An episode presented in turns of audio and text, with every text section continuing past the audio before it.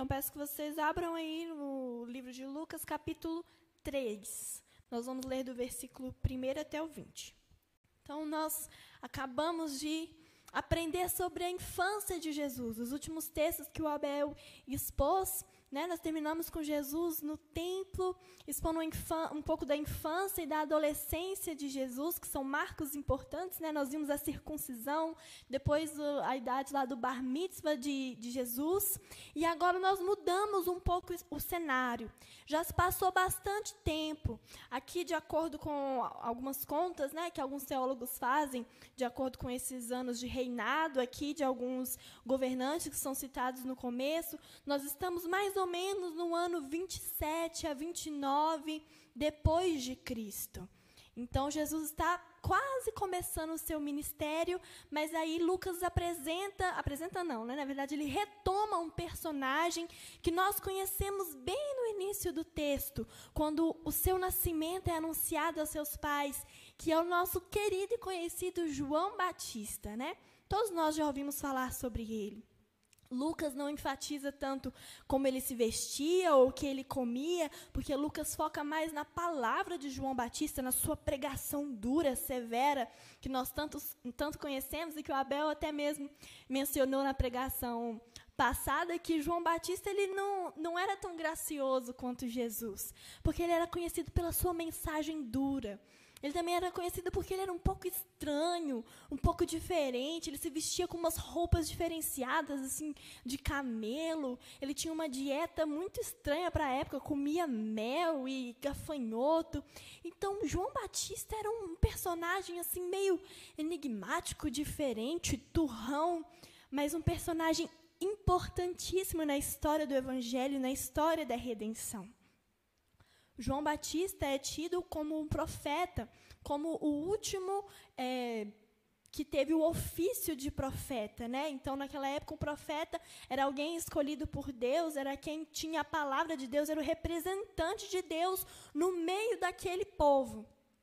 Hoje nós não temos mais o ofício de profeta como naquela época. Mas todos nós, em um certo sentido, no sentido de ter discernimento e apontar o caminho que o povo está seguindo, que o caminho que o povo está seguindo é um caminho de erro, um caminho de pecado, e que aquele caminho que o povo está seguindo vai dar a perdição, ao castigo, e então direcionar o povo para Deus. Esse é o dom do profeta, esse é o ofício do profeta. E nesse sentido, nós ainda podemos ter profetas hoje. E por isso eu gostaria de falar com os irmãos sobre o verdadeiro profeta.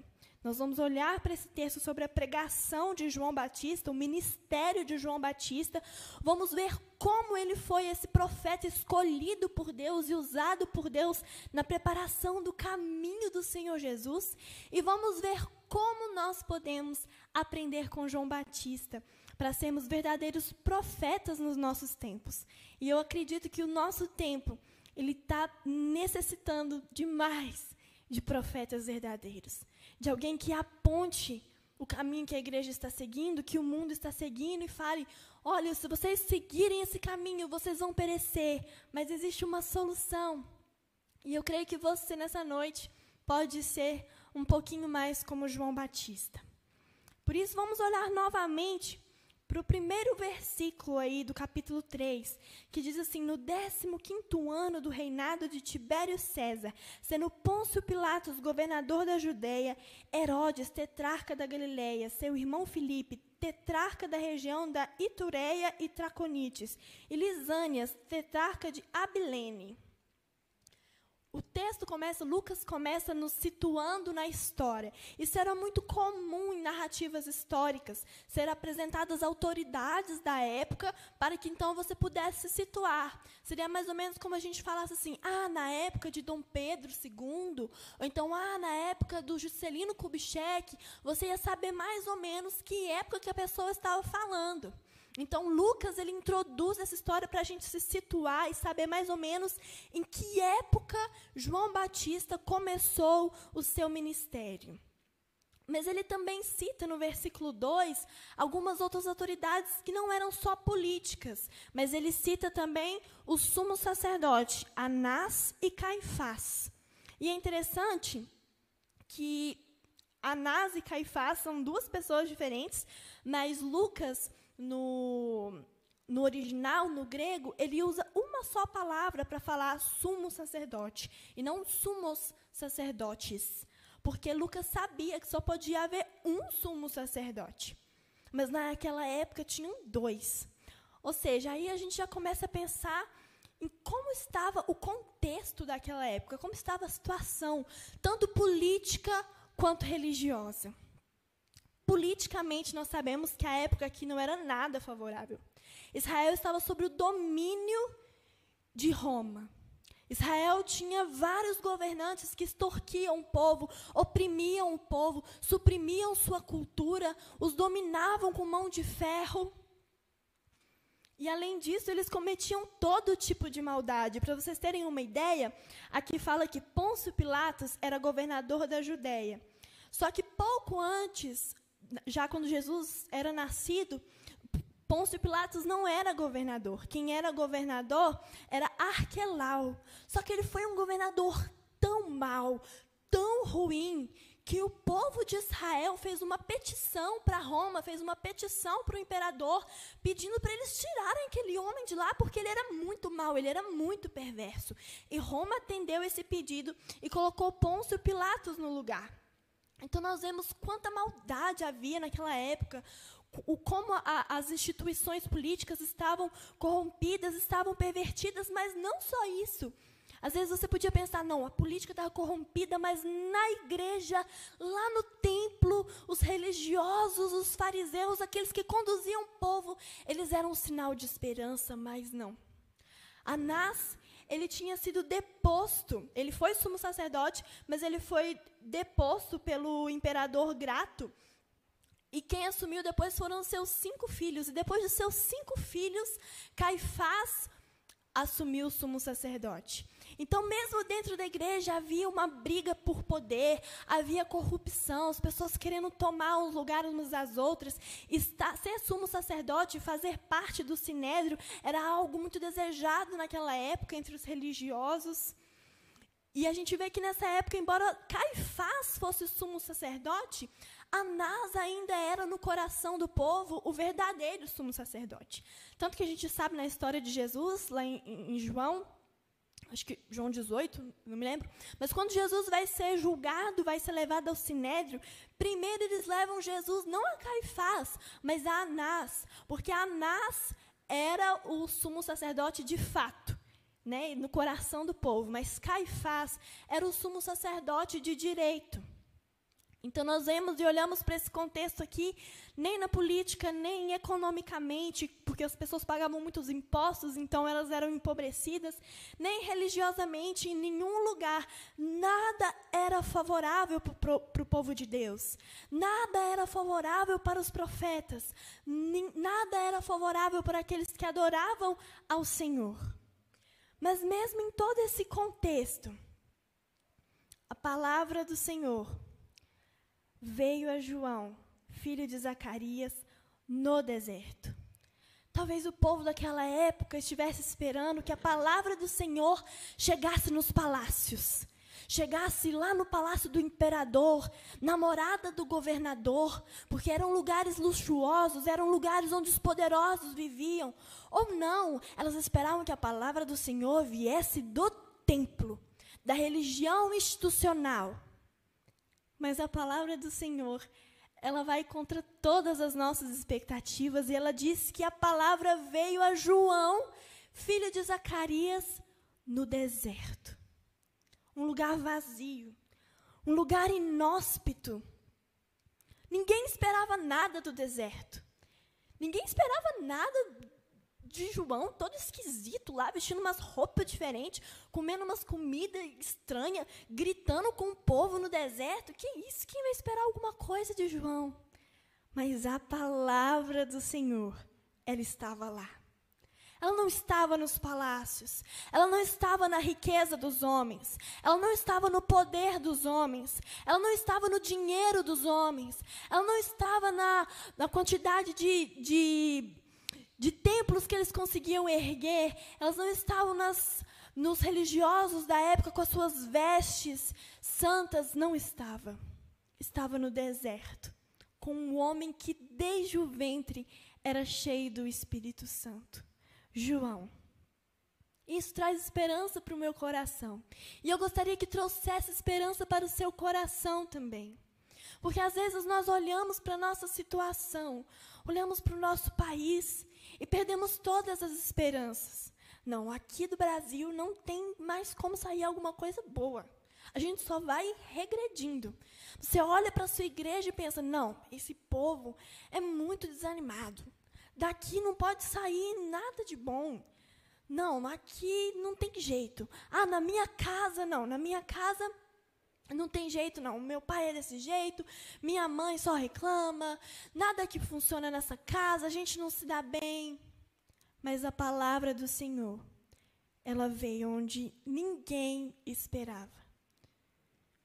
E se talvez você não espera mais nada da sua casa, se você acha que a sua casa é um deserto, que a sua família é um deserto, saiba que a palavra do Senhor, ela pode vir até a sua casa.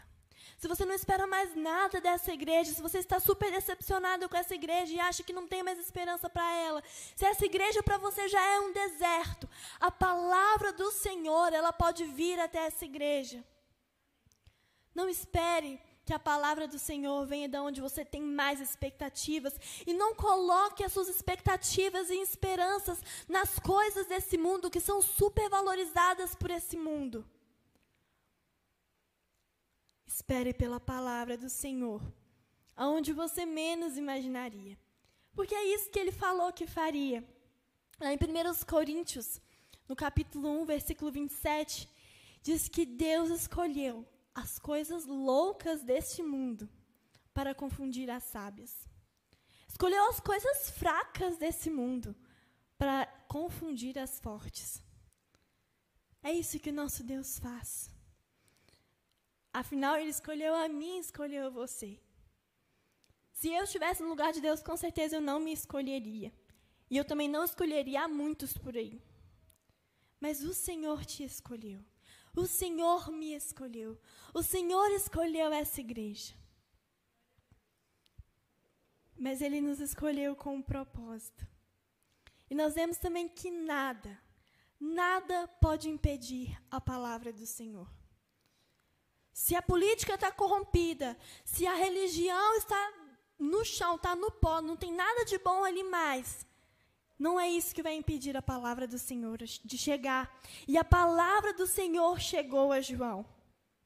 E esse termo ele é muito usado no Antigo Testamento para confirmar a autoridade dos profetas. Então, todos os profetas, quando você for ler o livro deles no comecinho, vai estar assim: a palavra do Senhor veio até mim. A palavra do Senhor foi até Jonas. A palavra do Senhor foi até fulano de tal. É o Senhor quem escolhe os seus profetas. E o Senhor tinha escolhido João. E nós vamos ver algumas características de João, que fez com que ele fosse um profeta tão especial que Jesus mesmo deu testemunho dele e falou que entre os nascidos de mulher não tinha ninguém igual a João.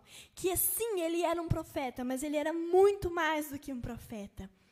E o, prime o primeiro motivo é porque ele foi encontrado pela palavra.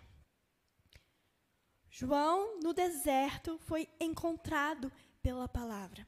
E se nós queremos ser profetas verdadeiros, nós precisamos ser encontrados pela palavra de Deus. Não existe ministério profético, não existe quem se levanta com discernimento, com autoridade para proclamar as boas novas, para condenar o pecado e para reconduzir o povo ao caminho do Senhor sem a palavra de Deus. João era conduzido pela palavra de Deus durante todo o seu ministério.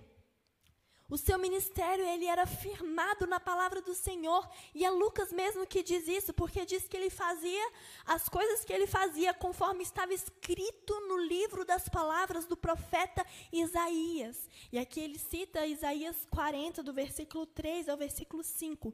Então tudo que João fazia, ele fazia baseado na palavra de Deus, fundamentado na palavra de Deus. E se eu e você queremos ser profetas dessa geração, profetas profetas dessa nação, nós precisamos estar fundamentados na palavra de Deus. Agostinho diz: Feriste-me o coração com a tua palavra, e eu te amei. Enquanto você não for achado, enquanto você não for ferido, enquanto seu coração não for rasgado pela palavra de Deus, você não poderá anunciar as boas novas, você não poderá ser profeta, você não poderá anunciar o caminho do Senhor, endireitar o caminho do Senhor. Nós precisamos nos voltar e perceber o que a palavra diz, o que o Senhor deseja, quem o Senhor é. Pois como anunciaremos a palavra do Senhor se nós não conhecermos a palavra do Senhor? Como nós anunciaremos a palavra do Senhor se nós estamos baseados em filosofias humanas, se nós estamos baseados em ideologias, se nós estamos baseados naquilo que o nosso próprio coração nos diz? Nós devemos abrir mão de todas essas coisas e sermos cativos da palavra de Deus. E esse era João. Um homem conduzido, um homem cheio do Espírito Santo de Deus, que se voltava para a palavra. E uma outra característica é que ele preparava o caminho para o rei.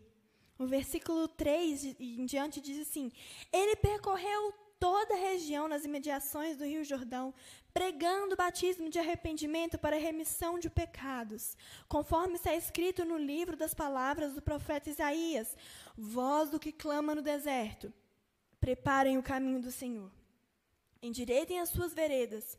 Todos os vales serão aterrados e todos os montes e colinas serão nivelados. Os caminhos tortuosos serão retificados e as estradas irregulares serão aplanadas. E toda a humanidade verá a salvação que vem de Deus. Então, esse versículo que é citado aqui é Isaías 40, versículo 3 ao versículo 5.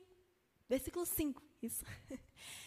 Ele cita Isaías aqui, e essa linguagem ela é muito conhecida é, na construção militar. Por quê? Quando um rei ia visitar uma cidade no interior, ou ia passar por algum lugar do país, na frente dele iam os construtores, iam os engenheiros, iam os servos do rei, preparando o caminho para ele. Então, se tinha aqui um murudu de pedra e o rei não ia conseguir passar por aqui com facilidade, eles tiravam todas as pedras, eles aplanavam o caminho, consertavam aqueles trechos muito sinuosos. E enquanto eles não iam fazendo isso, o rei não passaria por ali. E João, ele veio no poder de Elias, ele foi profetizado, ele foi escolhido para ser aquele que prepararia o caminho para o rei dos reis, o Senhor Jesus. Por isso que ele começa seu ministério antes de Jesus. E ele sai anunciando arrependimento e batizando para a remissão dos pecados. Ele vai aplanando, aqui fala, né? Ele vai endireitando as veredas. Todos os vales serão aterrados, todos os montes e colinas serão nivelados, ou seja, todos os obstáculos para a vinda do rei seriam removidos. Os orgulhosos, né, que é o, o monte é um símbolo para os orgulhosos, eles seriam abatidos. Os humildes, que são os vales que seriam aterrados, seriam exaltados. E os tortuosos seriam endireitados. Senhor não está aqui falando meramente de caminhos, de terra. O Senhor está falando de pessoas. Porque onde o Rei dos Reis ele quer chegar é o meu coração, é o seu coração. E por isso é que nós precisamos ser endireitados. Nós somos essa terra ruim aqui que precisa ser endireitada. O povo daquela época, as multidões, eram que precisavam ser endireitados. E o Senhor já estava fazendo isso, porque Maria falou que o Senhor, ele abateu os arrogantes, mas ele exaltou os humildes. Maria era uma mulher humilde, Isabel era uma mulher humilde, e elas tinham sido exaltadas, escolhidas pelo Senhor. Então nós vemos que o caminho já estava começando a ser preparado. Então o Senhor escolheu escolheu João Batista para ir à frente do Senhor anunciando arrependimento, anunciando que haviam pecados que precisavam ser endireitados, que o rei não viria enquanto o caminho não fosse endireitado. E é isso que nós precisamos fazer enquanto profetas do Senhor. Nós precisamos preparar o caminho para que o rei venha. É claro que não, não no sentido de João Batista, porque o rei literalmente estava ali e fisicamente, presencialmente iria chegar e começar o seu ministério. Mas nós precisamos preparar o caminho para que o Senhor venha com a sua presença, para que o Rei dos Reis venha com a sua presença e transforme as nossas vidas e encha a nossa vida, encha a nossa igreja, venha fazer parte da nossa família, venha fazer parte do nosso emprego, venha fazer parte da nossa vida. Nós precisamos também endireitar o caminho dos Reis dos Reis, porque ele prometeu que um dia ele voltará. E ele deixou a sua igreja para preparar o seu caminho, para anunciar a morte dele até que ele venha. E nós precisamos preparar esse caminho. No versículo 7 em diante diz que João dizia às multidões que saíam para ser batizadas: raça de víboras, quem deu a entender que vocês podem fugir da ira vindoura? Produzam frutos dignos de arrependimento. E não comecem a dizer uns aos outros: temos por pai Abraão, porque eu afirmo a vocês que Deus pode fazer com que destas pedras surjam filhos a Abraão. E também o machado já está posto à raiz das árvores. Portanto, toda árvore que não produz bom fruto é cortada e lançada ao fogo. Então as multidões perguntaram a João: O que é que devemos fazer?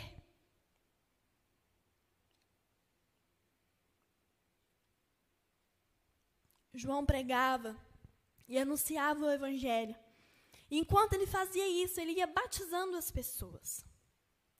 E o batismo aqui que João praticava era um ritual que já existia no judaísmo para quando gentios, gentios é todo aquele que não é judeu, se convertiam ao judaísmo, se convertiam a Yahvé, se convertiam ao Deus verdadeiro. Então, para entrar e fazer parte do povo de Deus, antes eles precisavam fazer um ritual que os judeus não precisavam, que era um batismo. Eles entravam, se imergiam numa água e se purificavam, simbolizando que agora estavam purificados, porque os gentios eram vistos como pessoas impuras. Então, para eles fazerem parte do reino de Deus, eles precisavam ser purificados. No entanto, João é muito engraçado, porque ele praticava esse batismo com os judeus. E o povo da época, os fariseus e os, os judeus da época, ficaram escandalizados com isso, porque ele estava falando que a gente era impuro. Nós, filhos de Abraão, ele está batizando a gente para quê? A gente já é puro. Mas aqueles que entendiam a mensagem de João, tanto gentios quanto judeus, eles se submetiam a esse ritual. Só que alguns estavam submetendo a esse ritual de forma meramente formal. Eles achavam que eles iam lá fazer esse ritual e estava tudo certo. Agora eles já estavam salvos, agora todos os pecados deles foram limpos e nada na vida deles precisava mudar. Agora eles podiam seguir em frente porque, afinal, eles já tinham sido batizados e aquela água do rio já tinha levado todos os pecados deles. Mas João, ele anuncia a verdade para aquele povo. E é isso que um profeta precisa fazer também: anunciar a verdade. Ele fala a verdade para aquele povo: olha, suas raças de víbora. E isso era um, um, xingamento muito ruim naquela época, porque eles pensavam que algumas é, espécies de serpente, quando elas iam eclodir dos ovos, elas devoravam suas próprias mães. Então, para os judeus daquela época, isso era uma coisa terrível. E ele falou: oh, suas raças de víboras. Quem deu a entender que vocês podiam fingir da ira, fugir da ira vindoura? João, para pregar a boa nova, ele precisava contar a má notícia primeiro. Não existe boa nova sem a má notícia. A boa notícia só é uma boa notícia porque primeiro existe uma notícia muito ruim. E João estava falando isso para eles: olha, vocês não fiquem aí achando que vocês não precisam ser purificados, que vocês não precisam se arrepender dos seus pecados. Só porque vocês são filhos de Abraão, não. Sabem que até dessas pedras, Deus pode suscitar filhos a Abraão. Vocês não são muito melhores que essas pedras. Vocês não são muito melhores que esses gentios que entenderam a mensagem e estão querendo ser batizados. Se vocês confiarem na sua linhagem, no seu sangue, vocês vão parar tudo no inferno. Porque o machado, ó, já está aí posto as raízes e vai cortar a árvore e vai jogar ela no fogo, porque árvore que não produz bom fruto, ela é jogada no fogo. Ela não serve para mais nada, a não ser para virar a lenha na fogueira. É para isso que ela serve. É para isso que vocês servem, se vocês não mostrarem frutos dignos de arrependimento. Deus, João Batista revela aqui um Deus irado contra o pecado. Hoje de manhã o Abel falou um pouco sobre essa ira de Deus. E a palavra do Senhor nos afirma que é terrível coisa é cair nas mãos de um Deus irado. Se você cair na mão do diabo, Deus pode te salvar. Mas se você cai na mão de um Deus irado, quem vai te salvar dali? Portanto, a ira de Deus, ela se revela a nós, ela se revela contra todo pecado, contra toda injustiça que nós cometemos. E não é porque nós somos crentes, nascemos na igreja, conhecemos Jesus lá na década de 80, porque os meus pais são crentes, meus tios são crentes, nós somos povo de Deus. Isso não significa que você não precise de arrependimento. João ele estava falando aqui com os judeus que arrogavam para si o título de filhos de Deus, de povo de Deus, de filhos de Abraão. Mas João afirma que se eles não demonstrassem frutos dignos de arrependimento, eles não eram melhores que aquelas pedras que estavam por ali. Nós precisamos avisar ao mundo sobre isso. Que Deus está irado com o pecado. Deus é santo, Deus é bom, Deus é perfeito. E Ele não pode contemplar o pecado. Ele não pode contemplar a maldade. Ele não pode co contemplar a injustiça. Não pense que você pode falar que é crente, que é filho de Deus e continuar mentindo. Não pense que você pode falar que é filho de Deus e continuar fazendo as práticas que você fazia antes. Não pense que você pode continuar idolatrando seu político de estimação, seu celebridade de estimação, que você pode continuar estimando, superestimando seus filhos, colocando ele no lugar de Deus nas suas vidas. Não pense que vocês podem, podem continuar fornicando que vocês podem continuar sendo orgulhosos, destratando seu próximo, gananciosos, avarentos, insensíveis, incompassivos. Isso não reflete um coração que teve arrependimento e perdão de pecados. E nós precisamos anunciar isso ao mundo. Nós queremos, às vezes, contar somente a parte boa da notícia, mas a parte boa do Evangelho não faz sentido sem a parte ruim, que é que todos nós pecamos e destituídos estamos da glória de Deus.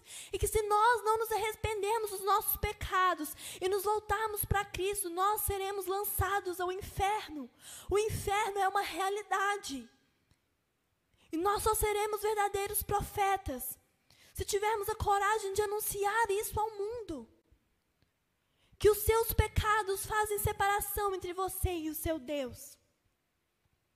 Mas a ira de Deus, ela não é um ponto final na sua história. Não, a ira de Deus, ela sempre anda junto com a bondade de Deus. E por isso que João fala que o machado, ele está ali, ó, na raiz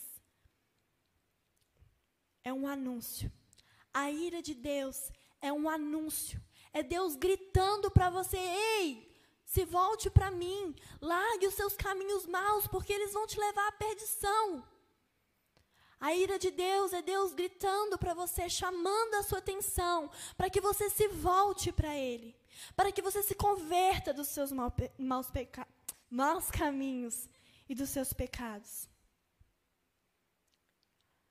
E quando João acaba de falar tudo isso e denunciar os pecados daquele povo e falar que eles não podiam fugir da ira vindoura, simplesmente cumprindo o ritual externo, se o coração deles não mudasse. Ele provoca aquele povo. E as multidões ficam desesperadas e perguntam: o que é que nós vamos fazer então? O que devemos fazer? A mesma pergunta que o Abel leu hoje de manhã, que as pessoas fizeram para Jonas: o que, que nós fazemos? E esse é o objetivo do profeta. Anunciar a verdade, provocar o povo, mostrar para eles a verdadeira situação do seu coração. Provocá-los e fazê-los perguntar: e agora o que eu devo fazer? Para mostrar que esse é o verdadeiro objetivo do profeta, eu queria que os irmãos lessem comigo. Ezequiel, capítulo 33.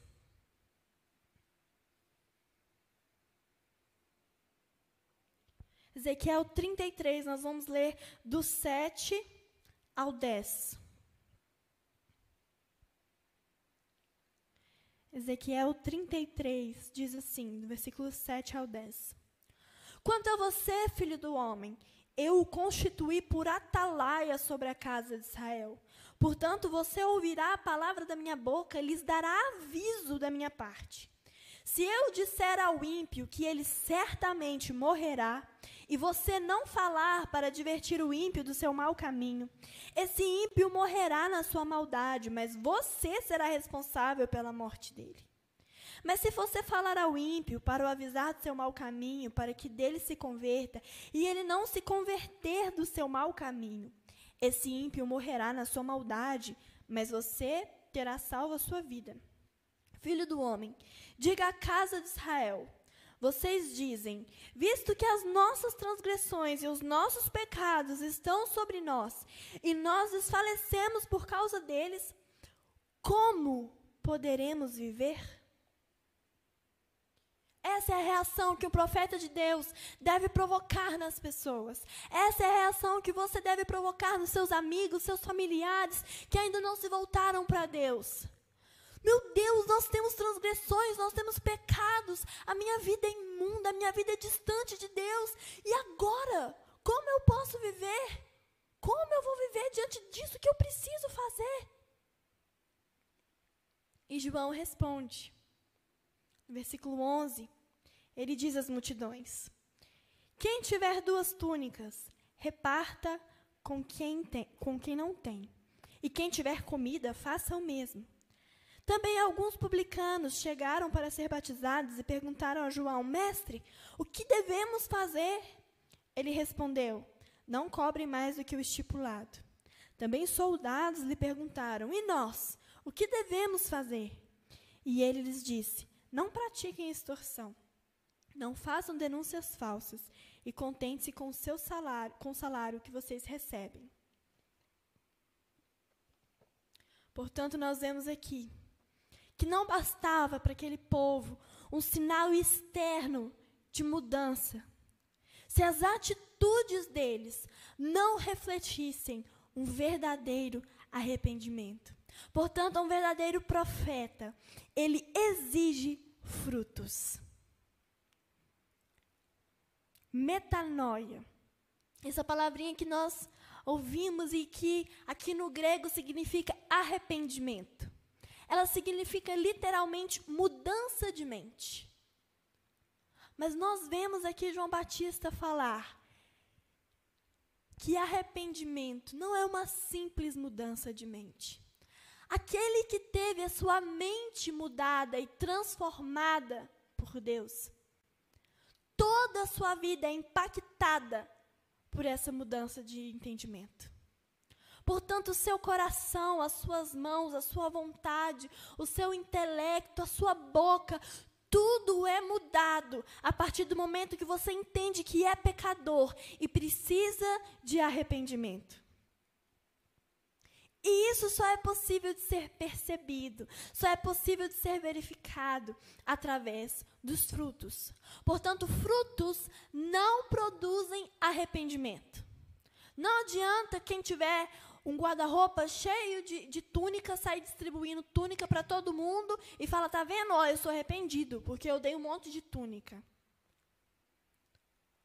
O fruto é evidência do arrependimento mas ele não produz arrependimento. Mas aquele que é verdadeiramente arrependido, a fé dele é morta sem obras. A palavra de Deus nos afirma isso.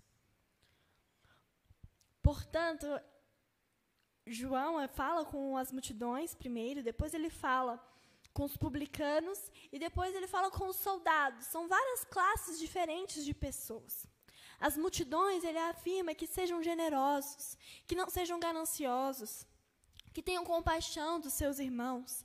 Aos publicanos e aos soldados, eles afirmam para não extorquirem o povo, não se aproveitarem do povo, serem justos no seu trabalho. Interessante é que João não falou para ninguém: olha, agora vocês vão tudo largar seus empregos e vão vir aqui para o deserto e vão sair anunciando comigo. Ele não mandou ninguém se demitir, não mandou os soldados largarem o que eles estavam fazendo. Isso me lembrou muito uma historinha do Lutero. Dizem que é do Lutero, mas eu não sei.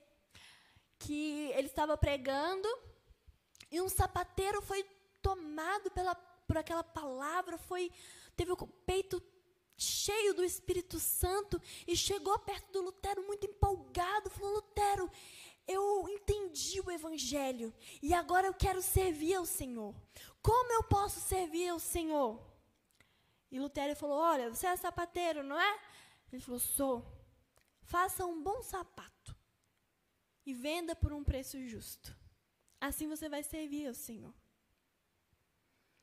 E a nossa vida, quando nós somos filhos de Deus, quando nós somos alcançados pela palavra, quando nós somos transformados pela palavra e ela gera em nós arrependimento, ela vai nos alcançar nas coisas mais simples da nossa vida.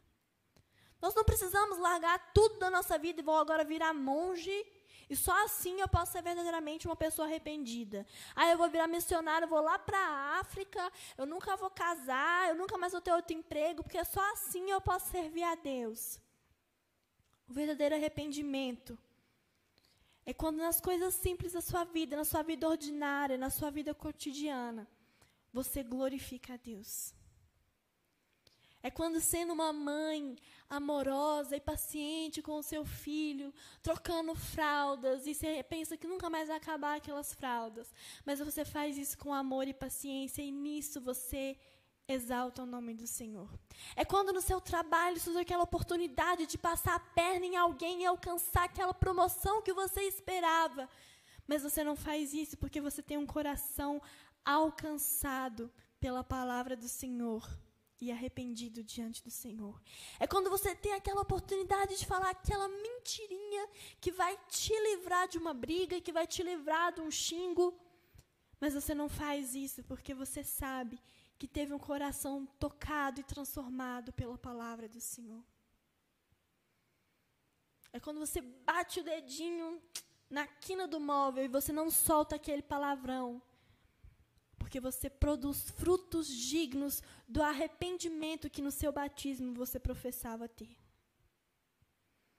Portanto, o verdadeiro profeta, ele não acredita que as pessoas são salvas porque elas pregam bonito, porque elas vão na igreja todo dia, porque ela canta bonito, porque ela veste roupa de crente. Não. Ele acredita que aquela pessoa é verdadeiramente filha de Deus porque na sua vida diária, nas coisas mais ordinárias e impensáveis, ela demonstra arrependimento. Ela demonstra um caráter transformado pelo Espírito Santo de Deus. Uma outra característica que é muito marcante de João Batista e que muitos de nós lembramos dele por causa dessa afirmação é que ele não queria glória para si. Nós vemos isso no versículo 15 em diante, que diz: Estando o povo na expectativa e pensando todos em seu íntimo a respeito de João, se por acaso ele não seria o próprio Cristo, João tratou de explicar a todos: Eu, na verdade, batizo vocês com água, mas vem aquele que é mais poderoso do que eu, do qual eu não sou digno de desamarrar as correias das suas sandálias.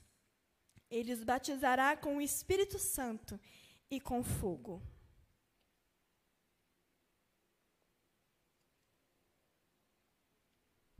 Pessoas estavam esperando pelo Messias, O coração dela ardia pelo Messias, porque João estava falando que ele estava preparando o caminho para o Senhor, que o reino de Deus estava próximo e que eles precisavam se arrepender, pois o rei estava chegando.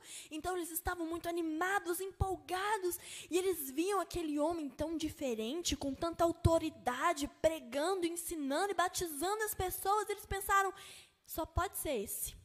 João é o Cristo, ele não está querendo contar para a gente, mas ele é o Messias. E eles perguntam isso para João. E João fala: Não. Depois de mim vem alguém que é mais poderoso do que eu. E eu não sou digno nem de desatar as correias das sandálias. E essa frase é muito interessante, que eu estava lendo no comentário que o Abel me emprestou, agora eu não lembro de quem.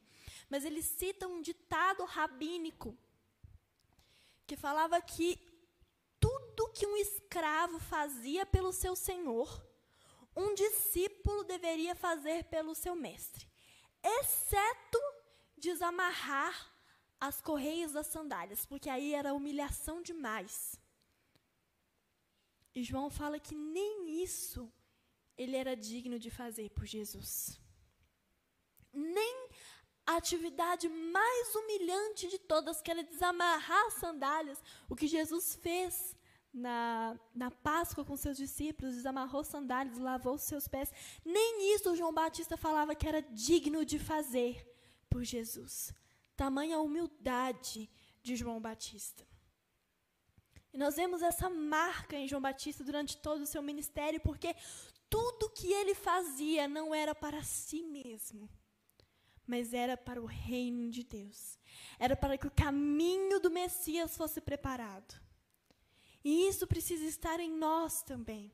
C.S. Lewis diz que a humildade não é pensar menos de si, mas pensar menos em si. Então, se nós fizermos as coisas que nós fazemos em nome de Deus, pensando mesmo, menos em nós mesmos, o que nós iremos ganhar com isso, o quanto vai ou não ser bom para nós, o quanto nós vamos ou não gostar, o quanto nós agradaremos ou não as pessoas, o que as pessoas vão achar ou deixar de achar de mim.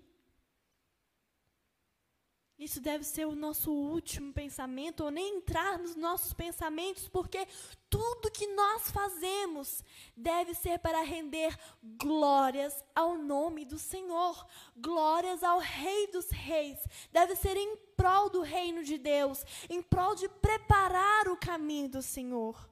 Por isso, todo profeta, todo aquele que quer se levantar em nome de Deus, para direcionar a nossa geração, deve ter humildade. Deve desejar que ele diminua e que o Senhor cresça.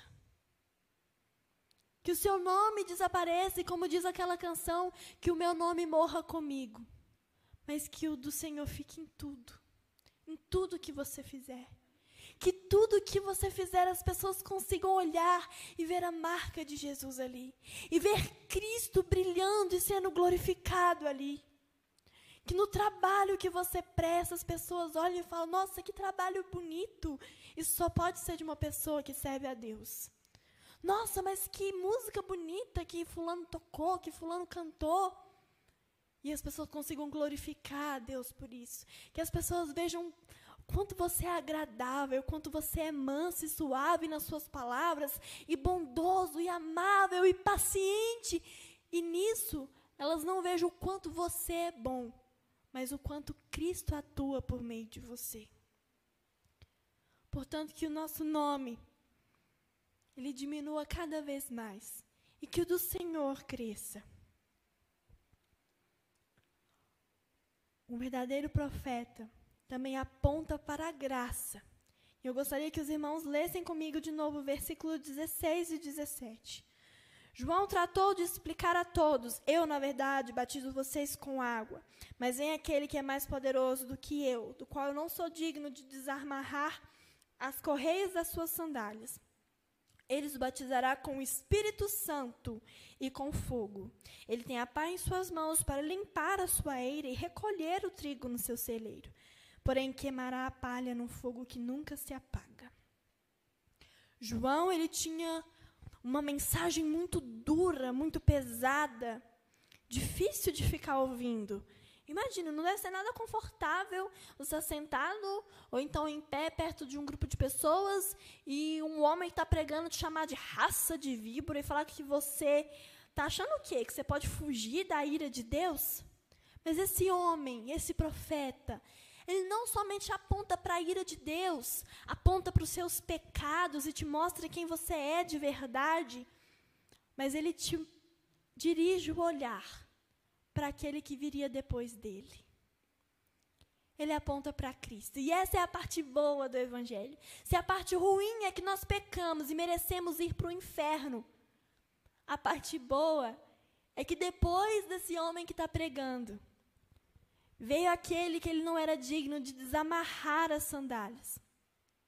E esse homem morreu no meu lugar e no seu lugar para que os nossos pecados fossem perdoados e mais do que isso, para que nós fôssemos selados com o Espírito Santo. Eu e você, nós somos batizados com o Espírito Santo. Obrigada. Nós fomos unidos com Cristo no batismo. E o Espírito Santo agora é o nosso selo, é o nosso penhor. Ele habita em nós. E é Ele quem nos habilita, quem nos capacita a ter arrependimento. É Ele que nos convence, afinal, do pecado, da justiça e do juízo. Somente através do Espírito Santo, da graça de Jesus, que nos fez habitação do Espírito, morada do Espírito, é que nós podemos dar frutos dignos de arrependimento. Se nós ficássemos apenas com a primeira parte da mensagem de João Batista, a nossa vida seria desespero e desesperança. Seria melhor morrer, porque não valeria mais a pena viver. Se os nossos pecados fazem separação entre nós e o nosso Deus, e não há esperança em nós, nem mesmo para o judeu que tinha sido escolhido como povo de Deus, e para eles não tinha esperança, imagina para nós. Mas o bom é que a mensagem de João Batista, ela não acabou ali. Mas ele falou daquele que viria depois e que nos selaria com o seu Espírito Santo. Ele nos selou com o Espírito Santo. E por isso hoje, quando nós somos convencidos do nosso pecado, nós podemos nos arrepender, nós podemos mudar de vida e saber que não é na força do nosso braço que nós seremos santificados, mas que o Espírito Santo opera em nós e aquele que começou a boa obra é fiel para terminar. Portanto, a esperança da nossa santidade não está em nós mesmos. A esperança dos nossos frutos dignos de arrependimento não está em nós mesmos, mas o próprio Espírito Santo coopera conosco e nos habilita e nos dá forças para sermos transformados à imagem do Filho de Deus. Portanto, confie nessa graça. Confie naquele que João Batista falou que não era digno de desatar as sandálias, que era maior e mais poderoso que João, que veio, morreu no seu lugar e te selou com seu espírito. Confie nessa graça, confie nesse amor, porque se você não confiar, eu tenho uma péssima notícia para você. Ele tem a sua pá na mão. E aqueles que confiarem nele, ele vai recolher e guardar no seu celeiro, e não tem lugar mais seguro no mundo para você. Mas se você não confiar, você vai ser como palha no vento. E ele vai trazer um outro tipo de batismo sobre você. Não é um batismo de purificação, não é um batismo bom, mas é um batismo num fogo que nunca se apalha, nunca se apaga e que queimará toda a palha. Eu quero ser encontrada entre o trigo do Senhor, guardado no celeiro. E eu creio que você também quer. Eu acredito que você não quer ser encontrado entre a palha que o vento leva e o fogo queima. E as pessoas lá fora, ou mesmo aqui dentro, precisam saber disso. Por isso que você seja um profeta que aponta para a ira de Deus, mas que não deixe de mostrar a graça. Porque sem a graça nós estamos perdidos. Sem a graça nós somos como palha, como folha que o vento leva, sem rumo, sem direção, sem esperança. O mundo precisa ouvir sobre a graça. O mundo precisa ouvir sobre um Deus que ama e busca o pecador e que disponibiliza todos os meios necessários para que ele seja salvo e redimido. Portanto, eu acredito que nesse tempo que nós estamos vivendo, nós nos levantamos muito para condenar, para falar o quanto o outro é pecador. Às vezes nós gostamos de falar que nós somos o maior dos pecadores, mas isso é só da boca para fora, porque quando surge a primeira oportunidade de falar que o outro é pecador, com certeza você acha que ele é mais pecador do que você. Que o seu irmão é mais pecador que você. E você quer só apontar o dedo para as pessoas e condená-las ao inferno, mas você não tem o poder de fazer isso, porque quem batiza tanto com fogo quanto com o Espírito é o Senhor Jesus. Portanto, o seu papel é de profeta. E não daquele que tem a, a pá na mão. Quem tem a pá na mão não é João, é Jesus. Nós não temos a pá nas nossas mãos. O que nós temos nas nossas mãos é a responsabilidade de anunciar tanto a ira de Deus quanto a sua graça aos pecadores. E o último aspecto aqui de João Batista que nós podemos nos inspirar é que ele era corajoso. Versículo 18 ao 20.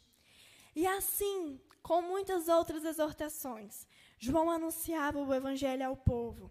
Mas Herodes, o tetrarca, sendo repreendido por João por causa de Herodias, mulher de seu irmão, e por todas as maldades que o mesmo Herodes havia feito, acrescentou a todas as outras ainda esta: mandou prender João.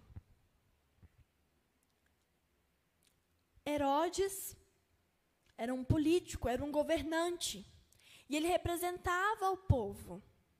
Portanto, ele estava sujeito às leis do povo de Israel. Ele estava sujeito às leis do Senhor. Mas ele era mau. Ele era perverso. Lucas não cita as outras maldades, mas diz que ele cometeu muitas outras maldades. E que, inclusive, ele tomou a mulher do seu irmão fez com que ela largasse o irmão dele, ele se divorciou da sua mulher e tomou para ele a mulher de seu irmão. Isso era pecado, é pecado na lei do Senhor. João podia pensar: ah, não tem nada a ver com isso. Deixa ele para lá. O que? Não, ele é muito poderoso, ele é tetrarca. Eu não vou mexer com isso, não. Não me afeta em nada. Mas João mesmo diante de todo o perigo, mesmo diante do que todas as pessoas podiam falar, de toda a perseguição que ele podia sofrer, de toda a violência e até mesmo a morte, João não se calou. Ele foi corajoso para apontar o pecado da sua época. E isso é que faz um verdadeiro profeta. Ele tem discernimento e ele tem coragem. Nós precisamos ser corajosos. E o Espírito Santo de Deus que habita em nós, ele nos dá essa coragem que nós precisamos. Precisamos de coragem, primeiramente, para olhar para dentro de nós e perceber quantos pecados de estimação nós temos e quantos pecados nós precisamos abandonar. E às vezes isso exige muita coragem de nós. Porque se nós deixarmos de fazer algumas coisas, isso pode afetar muito a nossa vida. Pode afetar a nossa família. O que os meus amigos vão falar de mim? O que eu mesma vou pensar de mim? Eu não vou ser aquela mulher empoderada que eu queria, que responde todo mundo na lata. Que os meus amigos vão pensar de mim? O que vai ser no meu trabalho se eu não fazer aquela corrupçãozinha que todo mundo faz? O pessoal vai achar que, que eu sou careta, que eu sou chato e, e vai querer me despedir. Se eu não falar mentira para cobertar meu amigo, ele vai falar que eu não sou leal a ele e não vai querer mais ser meu amigo. Se eu não fofocar com o meu grupinho da escola, eles vão achar que eu estou querendo ser certinho demais e vai deixar eles sem graça, e eles não querem andar comigo mais. Nós precisamos de coragem. Nós precisamos de coragem também para falar àqueles que nós amamos, pois a maior prova de amor é querer que aquela pessoa seja salva e tenha arrependimento dos seus pecados. Portanto, apontar o pecado do outro não é brigar com o outro, não é humilhar o outro, é demonstrar amor, é demonstrar que você ama tanto aquela pessoa que você não pode se conformar com o estado em que ela está, com as ações que ela tem tido, com as palavras que ela tem falado. E nós precisamos denunciar os pecados do nosso sistema, da nossa nação. Eu sei que às vezes a gente quer ignorar os pecados que a gente mais acha assim mais ou menos. Uns a gente quer enfatizar muito. E outros aqui a gente quer fingir que não, esque que não existe, porque se eu criticar isso, aí eu vou estar tá afetando é, a minha igreja, eu vou estar tá afetando os, os, políticos que eu votei, eu vou estar tá afetando a minha escola. Então, esses pecados aqui eu não posso criticar, eu só posso criticar o que todo mundo critica. Aqueles que eu estou vendo, hum, isso aí não é certo, isso aí não é de Deus. Mas eu não vou falar nada, não, porque isso aí vai dar muita confusão, e aí o pessoal vai começar a duvidar disso aqui e não vai dar certo. João, ele teve coragem de, de enfrentar os pecados, de apontar os pecados dos poderosos da época, do sistema da época. Portanto, cristão, não se acovarde. Não tenha vergonha de dizer que o que é pecado, o que foi pecado ontem, continua sendo pecado hoje e vai ser pecado amanhã. Não importa se sou eu que estou cometendo, se é o irmão que está cometendo, se é o presidente que está cometendo, se é o diretor da escola que está cometendo, se é o seu patrão que está cometendo. Aponte o pecado, sempre lembrando da ira de Deus, mas também da graça de Deus. João ele não temeu nem mesmo a morte. Nós sabemos o resultado aqui da coragem de João. Ele foi preso e depois decapitado, porque teve coragem de ser um verdadeiro profeta. Que nós não temamos aqueles que podem ferir o nosso corpo, mas não podem ferir a nossa alma. Que nós olhemos para o autor e consumador da nossa fé. Encontramos nele, encontremos nele tudo que nós precisamos para a nossa jornada, para preparar o caminho do rei, para endireitar as suas veredas. Que o Senhor possa usar você como profeta dessa geração. Amém?